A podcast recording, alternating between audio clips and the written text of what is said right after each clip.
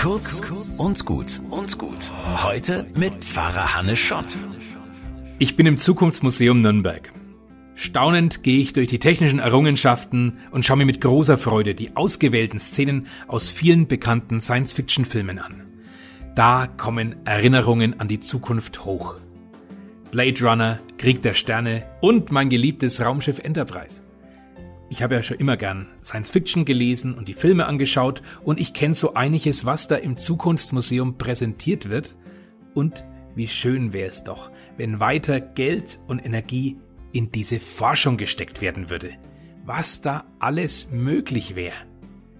Das Zukunftsmuseum regt auf jeden Fall meine Fantasie an und erinnert mich an einen großen Traum aus meiner Jugend, ich habe davon geträumt, intergalaktischer Bordpfarrer auf dem Raumschiff Enterprise zu werden und Klingonen und Vulkanier und wie sie alle heißen, die Außerirdischen, mit der frohen Botschaft zu versorgen.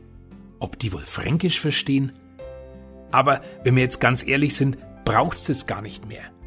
Für viele Menschen um mich herum bin ich als evangelischer Christ ein Alien.